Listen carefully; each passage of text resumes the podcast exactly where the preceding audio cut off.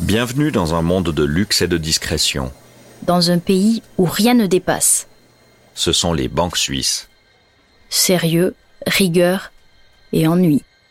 Vraiment C'est un blanchiment absolument magnifique sur le plan juridique. Encore une fois, il faut prouver que c'est de l'argent qu'on a voulu blanchir. C'est très compliqué de blanchir, comment vous l'expliquez Qu'est-ce que font les Suisses Ils minimisent l'affaire.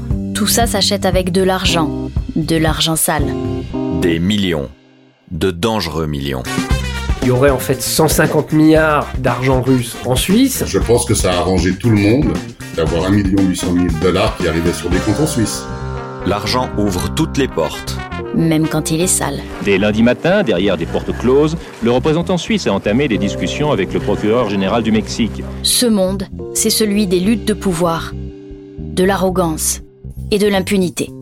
La loi suisse est ce qu'elle est. Il a bénéficié de cela et surtout d'une excellente, d'une excellente défense. On vous donne rendez-vous dans quelques jours sur toutes les plateformes pour découvrir le premier épisode de Dangereux millions.